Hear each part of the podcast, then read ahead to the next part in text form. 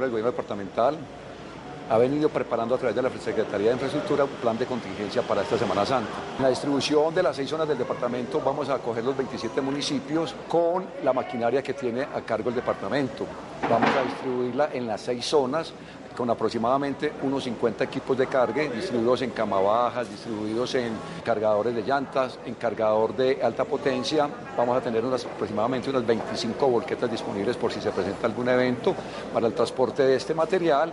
Vamos a, tener también en las seis zonas eh, los profesionales y técnicos con seis camionetas disponibles en su totalidad. Adicionalmente, con los alcaldes nos han colaborado mucho en la intervención de los derrumbes que se vienen presentando en nuestra red vial departamental y municipal.